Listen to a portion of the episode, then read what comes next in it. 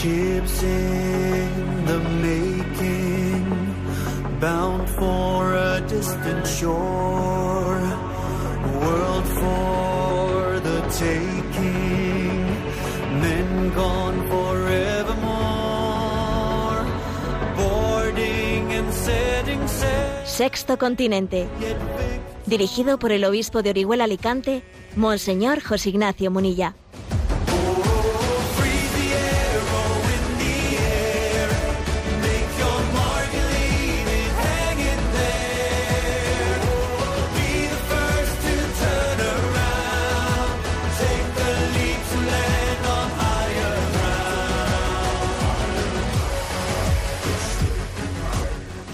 Un cordial saludo a todos los oyentes de Radio María. Un día más, con la gracia del Señor, nos disponemos a realizar este programa llamado Sexto Continente, que lunes y viernes de 8 a 9 de la mañana, una hora menos en las Islas Canarias, realizamos aquí en directo en Radio María España. Estamos en vísperas de el miércoles de ceniza, pasado mañana inicia la Iglesia ese tiempo de Cuaresma y este año va a estar este inicio va a estar eh, iluminado especialmente por esa petición que nos ha hecho el Papa de hacer de ese miércoles de ceniza un gran signo ante el mundo, un gran signo en el que intensifiquemos nuestra oración y nuestro ayuno en favor de la paz. Estamos, los medios de comunicación están, eh, bueno, pues prácticamente la gran parte ¿no? de los noticiarios están consumidos por la, por la noticia de la guerra en Ucrania y es importante hacernos una pregunta. ¿Qué puede aportar la Iglesia en este momento? Me atrevería a decir tres cosas. Precisamente lo que hemos dicho antes. Oración y ayuno, la primera. Oración y ayuno. Acordaros que en el programa anterior de Sexto Continente, ¿no? Pues utilizábamos la imagen esa de, de principio de Arquímedes. Dame un punto de apoyo y moveré el mundo, ¿no? Ese punto de apoyo es, es Cristo, Santa María de la Paz, y la palanca para mover el mundo es el Santo Rosario, la oración y el ayuno. Dame un punto de apoyo y moveré el mundo. La historia podrá ser reconducida en la medida en que dejemos a Dios que entre, que transforme esta historia plenamente, ¿no? Haciendo, haciendo lugar, dejando que Cristo reine en medio de nosotros. Esa es la clave. Hacer oración y ayuno es hacer sitio, hacer hueco, que Cristo reine, que Cristo sea rey, Señor de la historia, que no le estemos expulsando de la historia, ¿no? El hombre da la espalda a Dios y cuando da la espalda a Dios ve su propia sombra, ve muchas sombras. Bueno, lo primero, ¿qué puede aportar la Iglesia en este momento? Primero, oración y ayuno. Segundo, caridad. Y ciertamente tendremos que estar atentos a, a los requerimientos. ¿no? La Iglesia eh, está en este momento teniendo una presencia en, en esos lugares de conflicto que, que, obviamente comienza a ser ya en muchos lugares pues peligrosa, pero la Iglesia no, no, hace ninguna evacuación, se queda en el lugar allí donde están las almas que tienen que ser acompañadas, ¿no? Y es previsible que toda guerra tendrá pues damnificados y que requerirá de nosotros pues una, una respuesta de caridad, de solidaridad a la que tenemos que estar atentos. ¿eh? En tercer lugar, voz profética. Voz profética. Y creo que el Papa está dirigiendo unas palabras escuetas, sencillas, pero muy pensadas, muy pensadas. Eh, también yo quisiera, pues igual en algún, en, en, algún otro momento, hoy quizás no es el día, pues mm, examinarlas con detalle, porque obviamente cada palabra de las que está diciendo el Papa están muy pensadas, porque la, la Iglesia tiene también ¿no? en marcha sus iniciativas diplomáticas, como las hizo, ¿eh? como las tuvo, como las tuvo en su momento en aquella crisis de los misiles, cuando, cuando San Juan XXIII también movió sus hilos diplomáticos, la Iglesia intenta hacer lo que puede, ¿no? Pues en esa contribución por la paz. Entonces yo también me estoy acordando mucho en estos días de San Juan Pablo II. y que en aquel momento, ¿no? el año 1990, cuando, cuando comenzó aquella guerra del Golfo, en la que bueno pues toda la coalición internacional pues luchó contra Irak etcétera pues Juan Pablo II fue crítico fue crítico y se quedó solo eh se quedó solo y, y muchos decían pero bueno pero cómo se puede poner el Papa contra esa guerra cuando todo el mundo estamos de acuerdo que hay que ir contra Saddam Hussein a ver era obvio que Saddam Hussein había hecho una barbaridad ¿eh? pero claro hacer ¿eh? lo contrario de una barbaridad no siempre es un acierto, porque claro, también hay que saber responder adecuadamente, ¿no? Con un sentido de prudencia. Entonces, San Juan Pablo II, allí en el año 1990, eh, desde el punto de vista de voces internacionales, casi se quedó solo, ¿eh? Se quedó solo en, en su no a la guerra, porque todo el mundo allí justificaba la guerra total ¿eh? contra Saddam Hussein, que había cometido la barbaridad de, ¿eh? de invadir Kuwait, ¿no?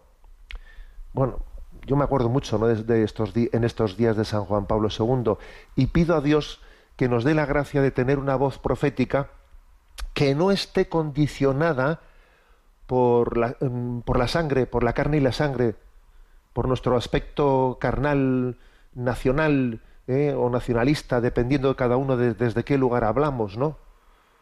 Pues por ejemplo, pues no lo voy a ocultar, me ha preocupado pues que la humilía dominical de ayer de, del patriarca Kirill, el patriarca ortodoxo eh, pues de Moscú, eh, pues ayer rezó y no y, vamos, claro, por supuesto rezó por la paz, ¿no? Pero ahí el hombre dijo que el Señor proteja la tierra rusa y añadió que incluye Rusia, Ucrania, Bielorrusia y otras tribus y pueblos. Tenemos que tener un cuidado, tenemos que tener un cuidado con que nuestra voz profética no esté asumiendo, dependiendo del lugar desde el que hablemos, ¿no? No esté asumiendo eh, pues, pues todo lo que la carne y la sangre, ¿no? Todo lo que la sensibilidad del lugar desde el que hablemos supone. Es verdad que la, que la palabra profética tiene que ser consuelo para las personas en los lugares en los que viven, pero ser consuelo no es estar diciendo lo que, lo que ellos quieren oír, no, es estar alimentando, ¿eh? alimentando las ideologías de cada lugar, no es estar alimentando pues el nacionalismo del lugar en el que hablamos. Hay que tener un cuidado con eso tremendo, ¿no? Entonces, también creo que esto es importante, que la, esto es lo grande de la catolicidad de la Iglesia. Creo que una de las eh, de los grandes dones que tiene eh, la Iglesia católica es que el Papa tiene esa capacidad de trascender los condicionamientos de los lugares eh, para poder decir una palabra que nazca del espíritu, no de la carne y la sangre de ese lugar. ¿eh? Recuerdo, por cierto, que estuve pues, en un encuentro europeo, ¿eh? pues el verano pasado creo que era. Y bueno, en ese encuentro europeo era de, pues de de provida, ¿no? de políticos y miembros de la Iglesia que luchan por, la defensa de la vida en Europa. En un día, en una ocasión, una de las jornadas, me senté en la mesa con unos popes ortodoxos, ¿no? Y me hacía gracia que conversando entre nosotros me dijeron una, una expresión que no olvidaré. Me decían, es que ustedes los católicos deberían de ser más ortodoxos y nosotros los ortodoxos deberíamos de ser más católicos. Me pareció, me pareció una frase genial, ¿eh? genial. Ustedes los católicos deberían de ser más ortodoxos. Cuidadito con dejarse llevar por aquí y por allá ¿eh? con el, el, espíritu mundano, con secularizarse, ¿no? Pero nosotros los ortodoxos deberíamos de ser más católicos, más universales. No, no haciendo que nuestra, ¿eh? que nuestra fe esté sirviendo a los intereses nacionalistas del lugar en el que vivimos, que esa es quizás la mayor debilidad que, tiene, que tienen las iglesias ortodoxas, ¿eh? que, que casi se convierten en iglesias nacionales. Y nosotros no podemos ser iglesia nacional, somos iglesia católica. Esto me parece importantísimo. Ustedes los católicos deberían de ser más ortodoxos y nosotros los ortodoxos deberíamos de ser más católicos. No somos iglesias nacionales, no somos la iglesia, ¿eh? la iglesia de Ucrania, la iglesia de Rusia, la iglesia de España.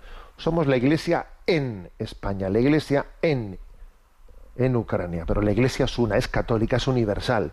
Y esto es, este principio es básico para poder tener una voz profética pues que, que, tenga clarividencia, que sea libre, ¿eh? Que sea libre, que no esté condicionada por los lazos de la carne y de la sangre o, de los, del lugar desde, ¿eh? o de los condicionamientos del lugar y del tiempo ¿eh? desde el que uno está, está hablando, está diciendo una voz profética. En definitiva, ¿qué puede aportar la Iglesia en este momento? Tres cosas.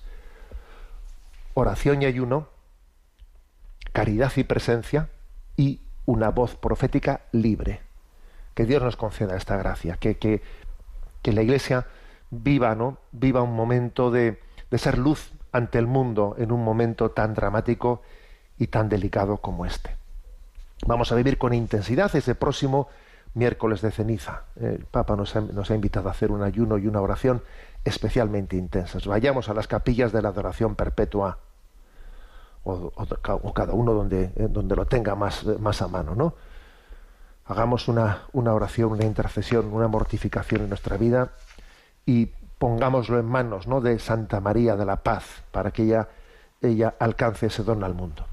Sexto Continente es un programa que tiene interacción con los que sois usuarios de redes sociales en Instagram y en Twitter a través de la cuenta arroba obispo munilla, con los que sois usuarios de Facebook a través del muro que lleva mi nombre personal de José Ignacio Munilla y recuerdo que los programas anteriores están a vuestra disposición tanto en el podcast de Radio María como en la página web multimedia, la página web de un servidor que tiene la dirección de www.enticonfio.org. Ahí hay un apartado que pone sexto continente y otros muchos eh, apartados donde vamos intentando clasificar ordenadamente pues tantas cosas, tantos materiales para la evangelización. Bueno, ¿qué tema principal he querido elegir para el día de hoy? Es que creo que además, de, esa gran intención por la paz, tenemos otra intención muy importante, que es la unidad de la Iglesia Católica. ¿eh? La unidad de la Iglesia Católica en torno a la fe. ¿eh? Eso que me decían esos popes en esa reunión a la que os he dicho, es que ustedes los católicos tendrían que ser más ortodoxos, ¿no? Y nosotros los ortodoxos más católicos. Bueno, pues es que tenemos un gran reto. La Iglesia Católica está viviendo también un momento muy delicado en torno al sínodo, al proceso del sínodo alemán y que bueno que pone eh, pues que, que, ha dividido de una manera muy contundente muy contundente el episcopado alemán entre una mayoría que bueno que entiende el sínodo ahora lo vamos a intentar explicar que entiende el sínodo pues como, como una especie de decisión de decisión desde la mayoría de cuál es cuál es la fe y la moral católica ¿eh? desde, otra parte de los obispos alemanes que son minoría, por desgracia, que, entienden que la fe católica eh, pues es, es, la que es y que pues una iglesia que se dice iglesia alemana, que ese es el problema, ¿eh? porque no existe una iglesia alemana, existe una iglesia en Alemania, pero que, se, que, que, es, que, no tiene sentido alguno que una nación pretenda hacerse una fe acomodaticia a su a la sensibilidad del lugar. Entonces, me voy a servir de, bueno, pues de, de, una, de un resumen que ha hecho Hace Prensa sobre esta cuestión, con, que tiene, está elaborado por José María García Pellegrín y titulado A toda velocidad hacia el enfrentamiento con Roma. El titular, eh, el título elegido es bastante, eh, bastante eh, sugerente como para entender que existe, pues obviamente hay una perspectiva de que ese sínodo alemán va a acabar sí o sí, tal y como va, de no ser que exista pues una, pues una reconsideración muy seria de las cosas, pues va a acabar con un enfrentamiento pues, eh, pues con, la, con la Santa Sede, con un enfrentamiento pues con lo que es la, la, confesión inequívoca de la fe, ¿no? En los pasados días del 3 al 5 de febrero se celebró una tercera asamblea en Frankfurt de ese, de ese sínodo y se votaron resoluciones en clara discordancia con la doctrina, la tradición de la Iglesia. Por ejemplo, eh, pues votó la Asamblea mayoritariamente a favor de la admisión de las mujeres a las órdenes sagradas, a suprimir el celibato obligatorio para el sacerdocio, eh, a que las personas casadas puedan ordenarse sacerdotes, bueno, eh, y una serie de cosas pues, bastante amplias, ¿no? Y, y si bien estas resoluciones pues se dice ¿no? que se han votado en primera lectura y que luego tienen que ir al siguiente foro, porque todo este tipo de eh, este tipo de, de, sínodos se caracterizan, ¿eh? se caracterizan por ser, pues, pues, pues tienen una complejidad en su organización, pues difícil de entender, pero que al final es tener ya, antes de comenzar el sínodo, tener ya pensado lo que vamos a decir al final, porque es que eso lo sabíamos desde el principio, viendo el espíritu mundano con el que había sido convocado, ¿no?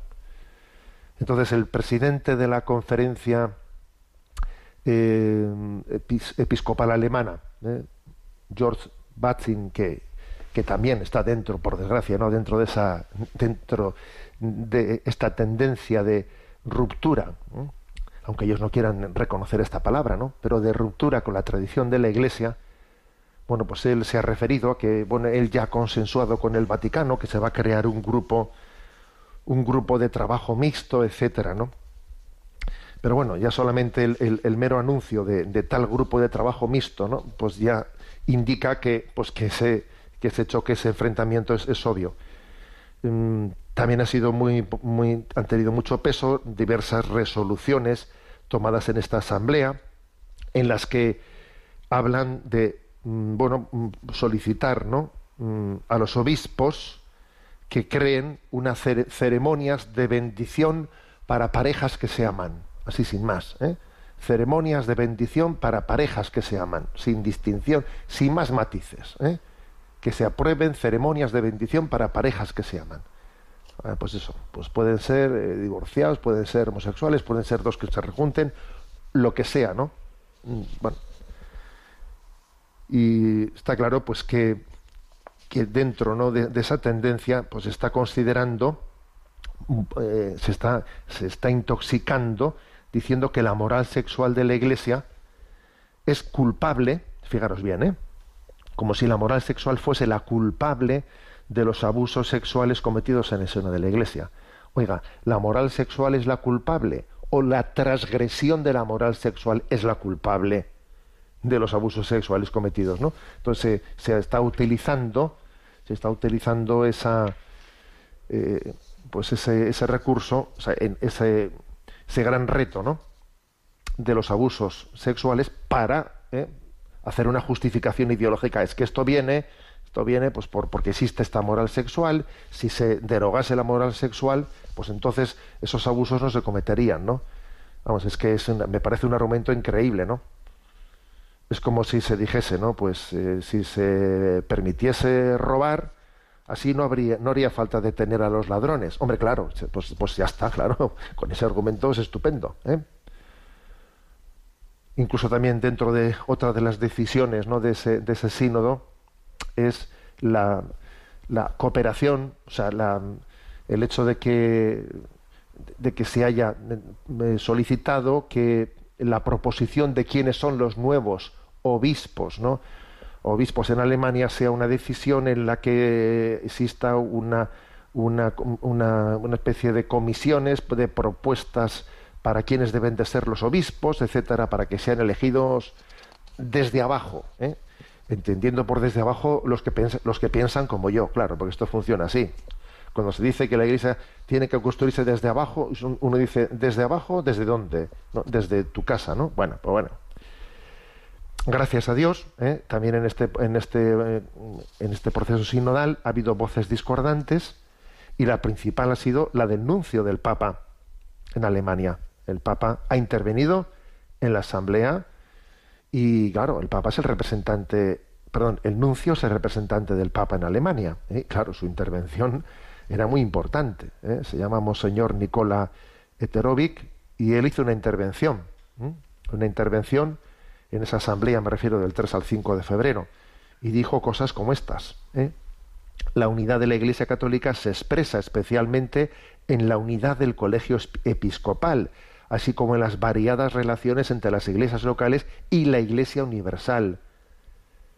el romano pontífice como sucesor de Pedro es el principio y fundamento perpetuo y visible de unidad, así como de los obispos como de la multitud de fieles.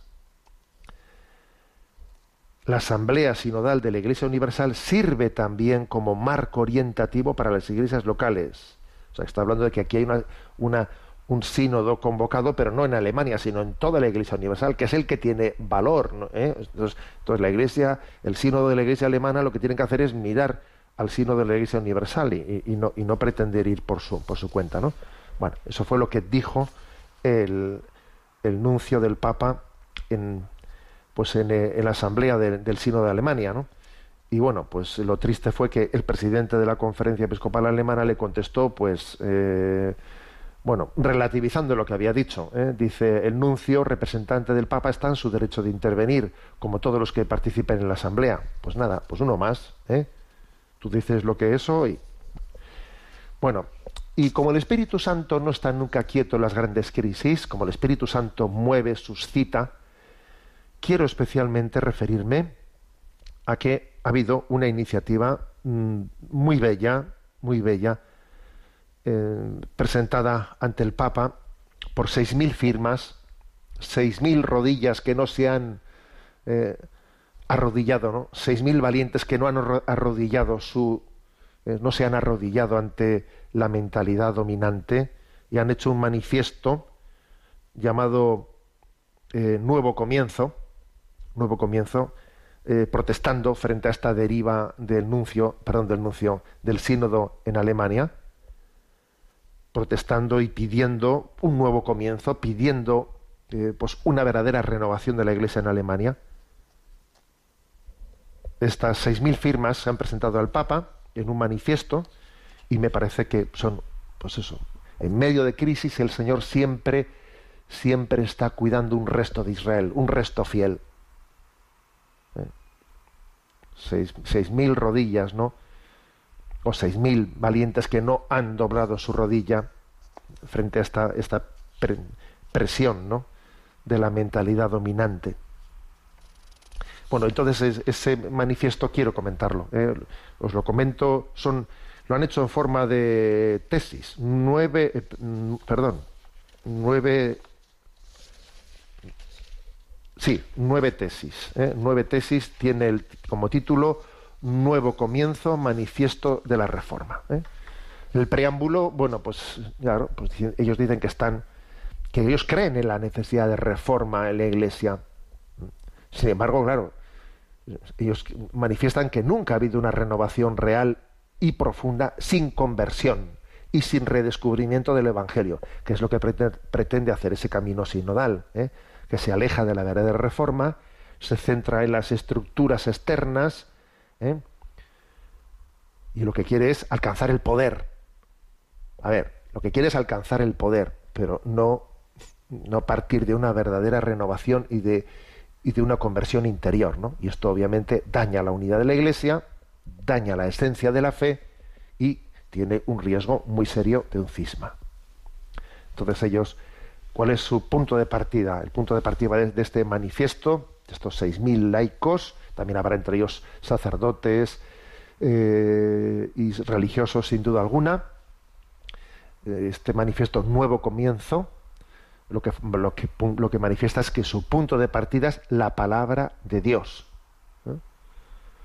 Entonces, lo que se trata es de, de, que, de que sea la palabra de Dios la que ilumine lo, nuestro pensamiento, no que eh, no que vayamos a hacer de la palabra de Dios, o sea, expurgarla, eh, expurgarla y acomodarla a, nuestro, a, nuestra ideología del momento. Entonces eh, han propuesto nueve, nueve tesis eh, para responder a la deriva del camino del sínodo en Alemania. La primera tesis, sobre la legitimidad a ver, las exigencias de la Iglesia solo son legítimas si se basan en el Evangelio, arraigado en la fe de todos y apoyado por la Iglesia católica universal. Entonces, ¿qué es lo que ellos dicen? Pues que el camino sinodal no es un sínodo y que no tiene valor vinculante.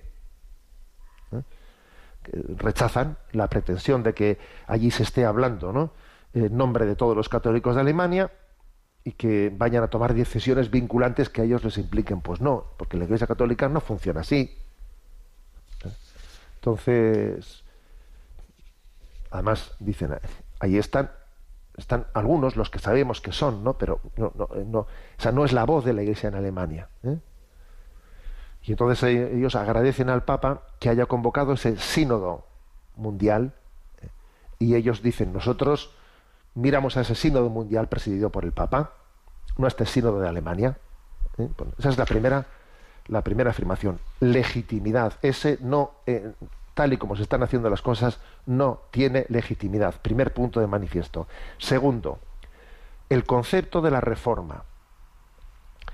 Eh, ellos dicen, la Iglesia necesita una reforma en la cabeza y en- y en todo su cuerpo, pero cualquier reforma real de la Iglesia comienza por la conversión y la renovación espiritual. La Iglesia nunca ha recuperado la sal y la luz mediante sus demandas y su adaptación estructural al mundo. Cuanto más nos mundanizamos, menos nos reformamos. Aquí la gente entiende por reforma algo completamente distinto a lo que la tradición de la Iglesia se ha referido.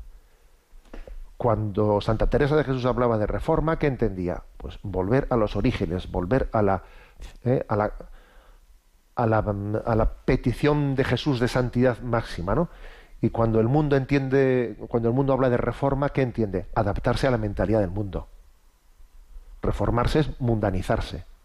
Mientras que para nosotros reformarse es volver a la pues a la austeridad primitiva. Es- entonces Santa Teresa de Jesús se reforma y se descalza y va descalza y, y vive más pobre. Eso es reformarse, no, no es mundanizarse. Entonces, el segundo punto de este manifiesto es ¿qué concepto de reforma tienes tú? ¿Mm? Sin eso, es que estamos, claro. ¿eh? Entonces, el, eh, eh, con- desde esa perspectiva, pues eh, el camino sinodal alemán, pues lo que está haciendo es que va, va por una hacia una discusión ética, un debate ético, en que siempre es, eh, la conclusión es que hay que eh, su- hay que dar, hay que avanzar desde lo prohibido ayer al permitido ahora. Es que antes se prohibía, pero ahora ya todo, claro, pero usted se está adaptando al mundo. Eh, Usted está asumiendo la corriente cultural, ¿no? Entonces, en ese manifiesto han asumido unas palabras de Dietrich Bonhoeffer inolvidables que dice la gracia barata es el enemigo mortal de nuestra iglesia. La gracia barata, si tú eh, buscas lo fácil, lo cómodo, ¿no? Lo, bueno, eso es, eso es, el, es la muerte de la iglesia. Buscar lo fácil, lo cómodo, el espíritu del mundo. La gracia barata es el enemigo mortal de nuestra iglesia. La iglesia no puede comportarse como una empresa que cambia su oferta cuando la demanda disminuye o cambia. No, oiga, mi oferta es mi oferta. Si la demanda sube o baja, será otro tema, pero yo no voy a cambiar mi oferta eh, en función de la demanda, no. Yo, mi oferta está ligada a lo que Jesucristo ha venido a traer al mundo. ¿eh? Entonces, bueno, segundo punto, ¿no? El concepto de reforma. Tercer punto de este manifiesto. La unidad con la Iglesia Universal.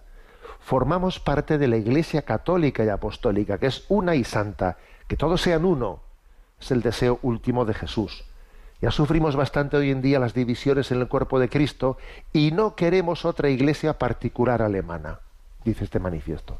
No queremos otra iglesia particular, oiga, que somos católicos apostólicos. ¿eh? Y en su manifiesto eh, echan mano, recurren a decir, oiga, que le escuchamos al Papa, escuchamos al Papa unas declaraciones críticas ¿no? en la audiencia general del 25 de noviembre pasado, ¿eh? no, perdón, 25 de noviembre del 2020, ¿eh? Del 2020, cuando estaba ahí, pues todo el, eh, ya, ya en ciernes todo el lío del sínodo alemán, y el Papa dijo cosas como, como lo siguiente, ¿no? Criticando esto, dijo la audiencia general, como si fuera un partido político, pero la mayoría, la minoría, ¿qué piensa de esto, de aquello, de lo otro? Me pregunto, dice el Papa, ¿dónde está el Espíritu Santo ahí? ¿Dónde está la oración? ¿Dónde está el amor comunitario? ¿Dónde está la Eucaristía? O sea que el Papa criticaba eso de que es que la mayoría piensa en la asamblea, la mayoría está a favor de el matrimonio, eh, no sé qué, entre divorciados, nosotros no somos homosexuales. A ver, pero, pero ¿qué dice el Papa? ¿Pero qué mayoría, qué minoría? ¿Dónde está el Espíritu Santo ahí? Y claro, dice en este manifiesto, le escuchamos al Papa decir eso. ¿eh? Y entonces, ¿dónde han quedado esas palabras que parecían contundentes? ¿no? Se ha hecho caso, eh, oídos sordos de ellas, ¿no? Bueno, por tanto, ellos rechazan, ¿eh? rechazan el, querer ser una, una, iglesia desobediente y rebelde, ¿no? Cuarto punto del manifiesto.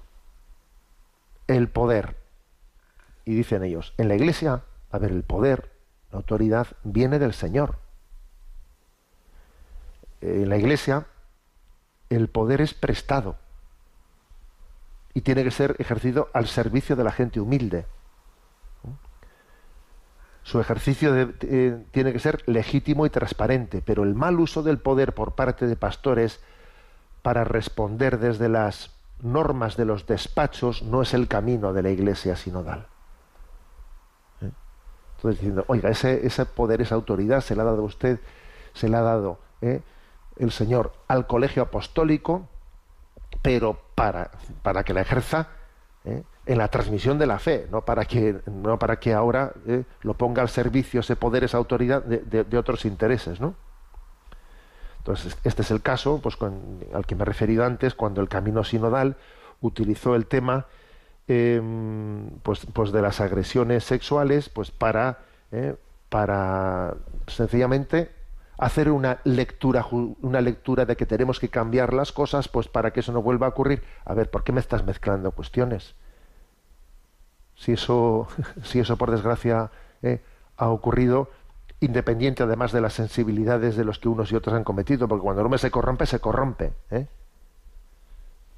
Entonces, se hizo circular la teoría de que los abusos eran únicamente el resultado de una falta de participación y falta de democracia en la vida de la Iglesia, que era un abuso de autoridad y de poder, que si la Iglesia fuese democrática, los abusos no hubiesen ocurrido. No, me cuente cosas raras, hombre.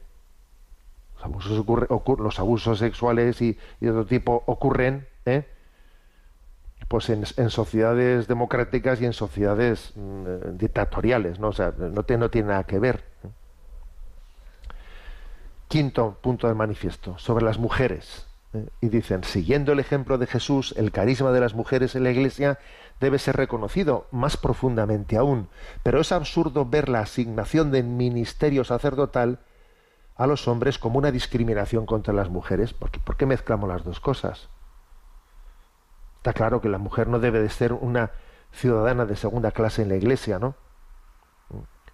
Pero no se puede hacer caso omiso pues de la declaración vinculante de la Iglesia de la ordenatio sacerdotalis. La Iglesia no tiene autoridad alguna para ordenar mujeres al sacerdocio. Y además, pues, pues es bastante coherente pensar, dice el manifiesto, que el sacerdote que representa simbólicamente a Cristo debe ser, deba ser varón. Es una interpretación coherente. Jesucristo lo hizo así y desde luego era obvio que él tenía, eh, a diferencia de otros rabinos, él tenía mujeres entre sus seguidores. Sexto punto de manifiesto el matrimonio.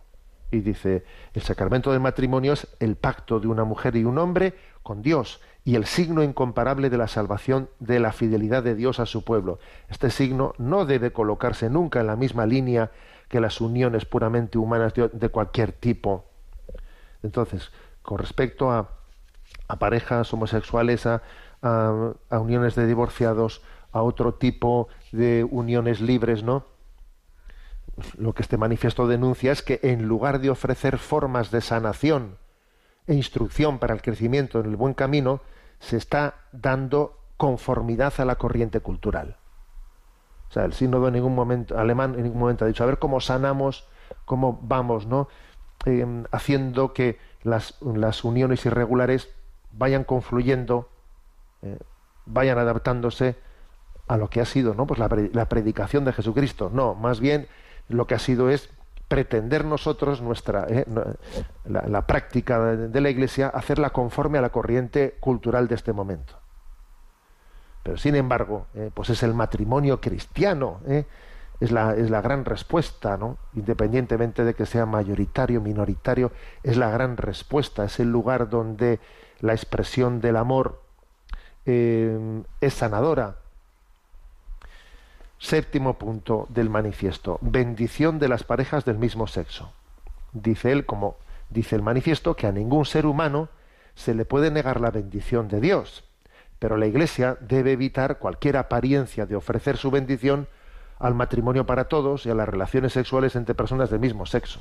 ¿eh? Una cosa es bendecir a las personas y otra cosa es bendecir ¿eh? Los comportamientos contrarios a la ley de Dios. Pues son dos cosas distintas, ¿no? Los abusos sexuales se utilizaron para impulsar objetivos y posiciones eclesiásticas irrelevantes y para desacreditar a los obispos que no querían responder, ¿no? que no querían mm, doblar su rodilla ante este camino sinodal. Y además dice el manifiesto que no se quiere tener en cuenta que este tipo de abusos se han dado en todos los lugares y, y, por supuesto tanto o más ¿eh? en las iglesias o en las comunidades que se consideran teológicamente liberales, etcétera. Se han dado tanto o más, ¿no? Entonces el esclarecimiento de los abusos se ha convertido en una guerra de poder me parece súper potente esta expresión de este manifiesto, súper valiente. Seis mil valientes que han escrito esto que estamos diciendo en Alemania. ¿eh? El esclarecimiento de los abusos se ha convertido en una guerra de poder. Haga usted el favor de no utilizar una cosa tan delicada y tan dramática ahora para, para intentar ¿no? pues hacer, llevar adelante su, su, guerra, su guerra de poder. Siguiente punto. Eh, el número 8, laicos y laicos y sacerdotes. Bueno, perdón porque he visto que en el que en el punto anterior he mezclado el punto séptimo que es bendición de parejas del mismo sexo. Lo he mezclado. Eh, lo que lo que ellos subrayan en su manifiesto es que el camino que el camino sinodal comete un error tremendo cuando habla de el derecho al placer de todos. Pero bueno, pero ¿cómo puede hablar un camino sinodal de el derecho al placer del todos, pero, pero eso, eso, ¿qué, tiene que ver eso con el Evangelio? Eh? La reivindicación del derecho al placer de todos, ¿no? Octavo punto, octavo punto del camino sinodal, de, perdón, del manifiesto, ¿eh? del manifiesto de la reforma frente a esta deriva del sínodo alemán. Octavo punto, laicos y sacerdotes el servicio de la Iglesia al mundo es común a los laicos y a los sacerdotes, eh, juntos y sin, distinción en los objetivos y en la dignidad. Sin embargo, los laicos deben hacer lo que solo los laicos pueden hacer y los sacerdotes deben ofrecerle servicio al que han sido llamados por la Iglesia y fecundados por su ordenación. ¿eh? aquí es que, claro, que los laicos y sacerdotes, pues, en, cuanto, a, en cuanto a la dignidad y al objetivo de al objetivo, claro que están, son, plenamente uno, pero en cuanto a, a la especificidad de la vocación de cada uno, pues es que los laicos solamente ellos pueden llevar adelante un hacer presente a Cristo en medio del mundo y al mismo tiempo, pues, pues el, el sacerdocio tiene otra vocación específica. Entonces dice el, dice este manifiesto, ojo a la, la, laicalización, laicalización del sacerdote y a la clericalización de los laicos. Que es curioso, ¿no? Se pretende que los sacerdotes sean como laicos y que los laicos sean como clérigos. ¿Mm? Y por último, ¿no? El punto de los abusos, que antes he cometido el error de, mezclarlo. ¿eh? El último punto es el de los mm, el de los abusos, en los cuales ellos dicen, claro, que el abuso sexual es, la piedra de molino alrededor del cuello de la iglesia, que, hace falta una plena transparencia para, para abordar eso, ¿eh? abordar eso. Aunque es curioso ¿eh? que, aquí parece que, sea únicamente la iglesia la que eh, tenga, esté llamada, tenga, la, tenga el llamamiento a hacer ese, eh, pues esa revisión en su seno. No parece que el resto de los eh, sectores de la sociedad nadie se sienta con la obligación moral de hacerlo. Esto es bastante curioso. ¿eh? Esto es bastante curioso, ¿no? Pero bueno, nosotros a la nuestra, ¿no? Que los demás no lo hagan. Nosotros a la nuestro, porque claro, si, si resulta que, que los datos que tenemos, ¿no? Pues el, el número de, de abusos cometidos en el, en el seno de la Iglesia, más o menos, no, no llega al 1%, ¿eh? al 1% de los que se están identificados a nivel, a nivel social, dice uno, bueno, ¿y qué pasa con el otro 99%? ¿no? O sea, no, no, no interesa. Bueno, pues allá cada uno con lo suyo, nosotros a lo nuestro, a lo nuestro. Pero ellos eh, afirman esto con contundencia, que tenemos que llevar adelante toda purificación, pero dice, pero nos oponemos al abuso con el abuso, o sea, al abuso sobre el abuso, o sea, se está abusando sobre el abuso, se está utilizando el abuso eh, pues para hacer una guerra de poder, Eh, una guerra de poder, ¿no? Como se ha intentado también hacer con Benedicto XVI, ¿no? Sacando de quicio las cosas y haciendo un intento, eh, un intento también de, de, de desprestigiar ¿no? pues toda la autoridad moral de, de Benedicto XVI, que fue, pues fíjate, pues precisamente quien más eh, contribuyó a la, tarea de, de- de- de desenmascarar el problema de los abusos y, como, y afrontarlos con contundencia, etcétera. En definitiva, 6.000 valientes cuya rodilla eh, no se ha doblegado ante, eh, pues, ante ese pensamiento dominante del sínodo alemán, ¿no? y que han presentado ese manifiesto de la reforma llamado Nuevo Comienzo. ¿eh? Nuevo Comienzo. Oramos por la iglesia en, Ale- eh, por la iglesia en Alemania y decimos en Alemania, no de Alemania, porque no existe una iglesia de Alemania. La iglesia es una, es católica. Y creo que tenemos no motivos motivos suficientes para que este miércoles de ceniza pues tengamos una oración, fijaros, ¿no? Pues una oración por la paz y una oración por la unidad de la, por la unidad de la iglesia. Vamos a tener un momento de oración contemplativa en el que vamos a escuchar una voz entrañable. ¿eh? No os voy a decir la voz de, de quién es, aunque también cante y, se- y declame en italiano, pues lo vamos a entender yo creo que muy fácilmente su significado en castellano, ¿no? Porque nos habla del Evangelio, del mandamiento nuevo, de esos grandes consejos de Jesucristo. A ver si identificáis esta voz.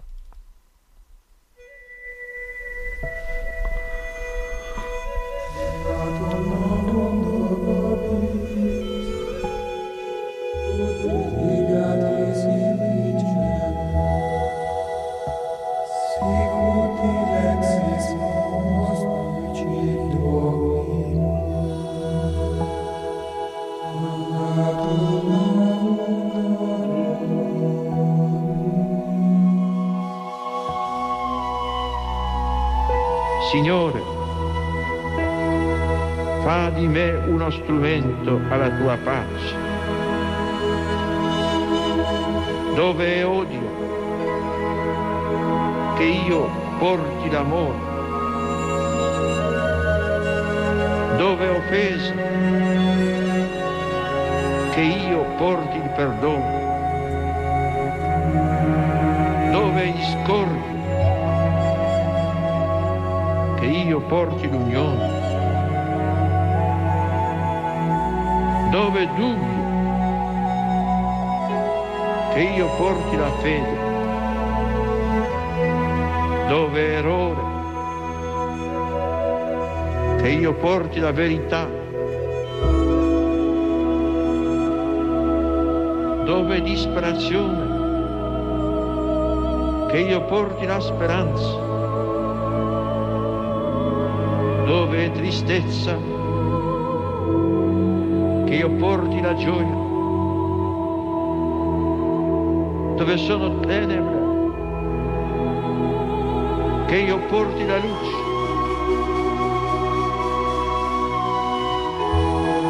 Maestro fa che io non miri tanto ad essere consolato quanto a consolare, ad essere compreso quanto a comprendere, ad essere amato quanto ad amare, poiché donando si riceve, perdonando si è perdonato, morendo, si risuscita a vita eterna.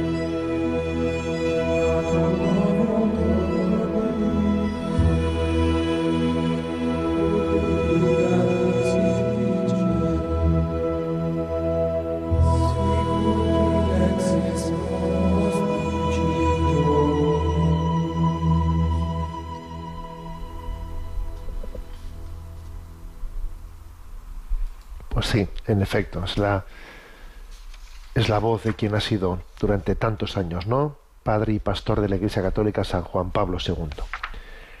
En este tiempo que tenemos eh, hasta finalizar el programa, voy a hacer eco eh, de una entrevista que ayer eh, pues me hizo el periódico El Debate. Y bueno, con motivo también, bueno, pues es- este periódico está entrevistando así dominicalmente a algún obispo de España y con motivo de la entrada en Orihuela Alicante, bueno, pues esa fue la, eh, digamos, la, el momento elegido, ¿no? Para hacer una entrevista con un servidor. En ella, pues se me pregunta sobre pues lo que ha sup- supuesto la llegada a la diócesis de Orihuela Alicante, sobre bueno, pues el momento de gracia tan hermoso vivido, sobre el testimonio de fe eh, que, que ha dado el pueblo de Dios que camina, ¿no? Pues aquí en, en Orihuela Alicante y bueno me hace algunas cuestiones eh, sobre temas que igual no hemos tratado aquí, eh, sobre las cuestiones más comunes, pues no voy a, eh, porque como yo creo que ya hemos hablado en este programa del tema de, bueno, de este tema de mi llegada a Orihuela Alicante y también me hacen una pregunta sobre el tema de los abusos, etcétera, del cual también ya he hablado. Voy a, a referirme a algunas preguntas de esa entrevista que aquí no habíamos mm, tratado, ¿no? A ver, me preguntan, ¿debe la Iglesia participar en eso que ha venido, se ha venido a denominar la batalla cultural? ¿Eh? Y bueno, pues mi respuesta es que bueno, la única manera ¿eh? de quedarse fuera de la batalla cultural eh, es renunciando a la presentación de la doctrina social católica en su integridad. Que no se puede afirmar en positivo los valores del Evangelio sin subrayar en negativo ¿no?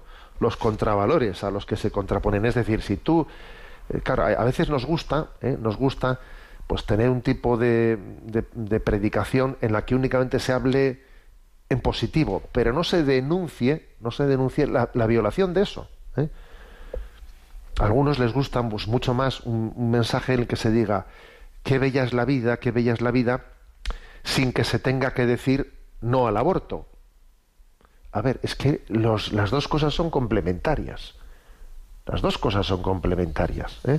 Yo creo que pretender que nuestro mensaje sea únicamente positivo, estimulante y no se haga en él denuncias de lo que son los contravalores, lo que es contrario a esto, a ver, así no, así no fue como Jesucristo predicó.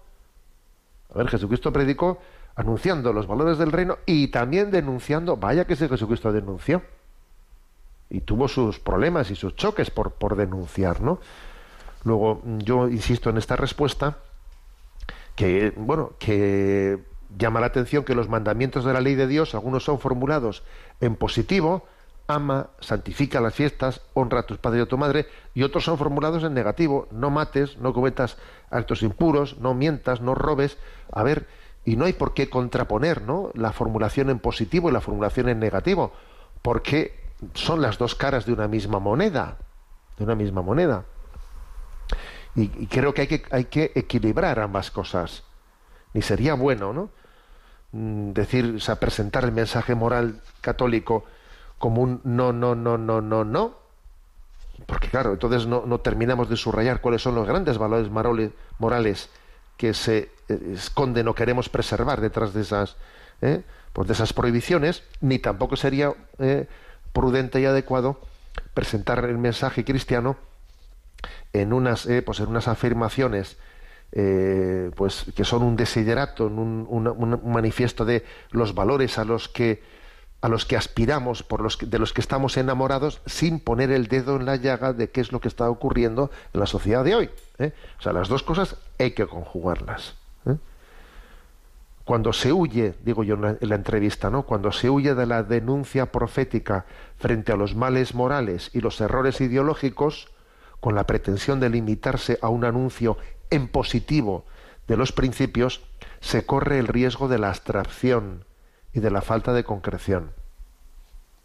Entonces, a mí me preguntaban en esta pregunta por la batalla cultural, ¿no? Yo digo aquí, la batalla cultural no es otra cosa que perderle miedo al diálogo y al debate respetuoso e incisivo al mismo tiempo. Se puede ser al mismo tiempo respetuoso e incisivo, o sea, ¿eh? y hay que perderle miedo a eso. Creo que se equivocan los que en nombre del pacifismo cristiano se escabullen de la batalla cultural. A ver, la batalla cultural hay que darla. ¿eh? Y lo cierto es que el Evangelio nos dice que el reino de Dios sufre violencia, al tiempo que nos anuncia las incomprensiones y las persecuciones. ¿eh? Entonces yo creo que con quien dice, no, es que el espíritu evangélico tiene que huir de la batalla cultural. A ver, mm, es que entonces, es que entonces tenemos el riesgo de, de ser insignificantes, de tenerle miedo, miedo, ¿no? a presentar el Evangelio al mundo, de estar huyendo de la incomprensión, ¿eh? de pretender huir de ella. Bueno, me ha llamado la atención que eh, cuando pues, uno hace una entrevista, nunca sabe a ver los que te hacen la entrevista y los medios de comunicación que la recogen por dónde van a titular. Eso, eso no lo suele saber, porque a veces te pegas a la sorpresa y he visto que ha sido por aquí, por donde se ha titulado, ¿no? Se ha titulado creo que se equivocan los que en nombre del pacifismo cristiano se escabullen de la batalla cultural, ¿no? Continúa diciendo, ¿cuál debe de ser la actitud de la Iglesia frente a los retos de la sociedad de hoy? Debe plantearlos desde una perspectiva dialógica, de escucha, de encuentro con sus coetáneos, o hay determinados asuntos que solamente pueden tratarse desde la confrontación. Y respondo yo, hace escasos días envié a redes un mensaje con el texto, la agresividad es inversamente proporcional a la veracidad el que falta al respeto suele, no suele llevar la razón. ¿eh? La agresividad es inversamente proporcional a la veracidad. ¿eh?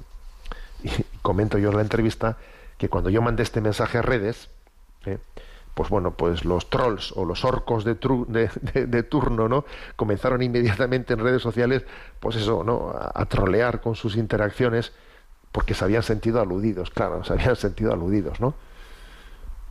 Entonces, hay que subrayar esto, que la batalla cultural a la que nos referimos no, no es el antónimo del diálogo, sino que la batalla cultural es el antónimo de la pusilanimidad, pusilanimidad perdón, o del relativismo, ¿no? Entonces, claro que la propuesta cristiana es contracultural y esto requiere diálogo, eh, diálogo. Y, y la razón última por la que los cristianos creemos en el diálogo es que creemos en la verdad y que esta es la que nos hace libres. Desde la cosmovisión cristiana no somos nosotros los que poseemos la verdad, sino que estamos llamados a dejarnos poseer por la verdad, conformándonos con ella y sirviéndola humildemente. La fe en la verdad no es motivo de hacernos soberbios, porque algunos dicen eso, es que el que cree en la verdad termina, siendo un soberbio, él se cree en posesión de la verdad. No, los cristianos no nos creemos en posesión de la verdad, en todo caso es la verdad, Dios el que quiere ¿eh? poseernos a nosotros y hacernos instrumentos suyos. Entonces, creer en la verdad no te lleva a ser soberbio, es fuente de humildad, bien entendido. Por tanto, al igual que hay que desligar ese estilo dialogante de la tibieza, no confundir el estilo dialogante con la, mm, pues eso, con no me posiciono con nada. Cuidado con eso. También hay que hacer propósito de que la firmeza no sea eh, una excusa para el sectarismo, la intolerancia. Hay que conjugar ambas cosas, el estilo dialogante y, la, y creer en la verdad. ¿eh? Bueno, luego me preguntan por qué espera, ¿no? ¿Por qué espero del sínodo de los obispos? Del sínodo de los obispos. Yo les he respondido que espero fundamentalmente tres cosas. Primero, que sirva para conocernos mejor. ¿eh? Me estoy refiriendo al sínodo universal ¿eh? de la Iglesia Católica. Para conocernos mejor en el seno de la Iglesia y así amarnos más, de manera que seamos más creíbles en el mundo y no estemos divididos, que el sínodo sirva para encontrarnos, querernos sumarnos y no restarnos. ¿eh? Segundo, espero también que la sinodalidad no sea, o sea, mostremos que no está contrapuesta a la apostolicidad, eh, de manera que perdamos miedo al diálogo entre diferentes, al mismo tiempo que entendamos que la Iglesia no es una asamblea parlamentaria, ya que la fe es la acogida a la revelación de Dios, que está custodiada por el magisterio de la Iglesia. Entonces, a ver, espero esto, espero que eh, la sinodalidad no, se entienda como algo contrapuesto a la apostolicidad. Y en tercer lugar, ¿eh? espero también que en la línea de la carta del Papa Francisco a los obispos alemanes, centremos la reflexión sobre la sinodalidad en torno a las experiencias prácticas y reales de evangelización. Todo lo que no sea discernir sobre cómo ser más eficaz, fecundo la transmisión de la fe, corre el riesgo de ser expresión de ideologías o de reducirse a mera palabrería. Entonces, si, algo el Papa ha dicho es, a ver, nuestra reflexión sinodal tiene que ser en torno a evangelizar, evangelizar, evangelizar. ¿eh? No en torno a... ¿eh? Yo como creo que debería ¿eh? de haberse de, de constituirse la Iglesia. Oiga, que ya está constituida. ¿eh? Entonces, creo que esta es una pregunta práctica ¿no? sobre, sobre lo que esperamos, esperamos de los abusos. Bueno, en cualquier caso, eh, tenéis, eh, tenéis esta entrevista, ah, bueno, me doy cuenta que la vamos a subir inmediatamente porque todavía no, eh, ahora me doy cuenta que había tenido el error de no subirla, pero la subiremos hoy mismo a la, a la página web en ti confío, en ticonfío.org. Tenemos el tiempo cumplido. Me despido con la bendición de Dios Todopoderoso, Padre, Hijo y Espíritu Santo. Alabado sea Jesucristo.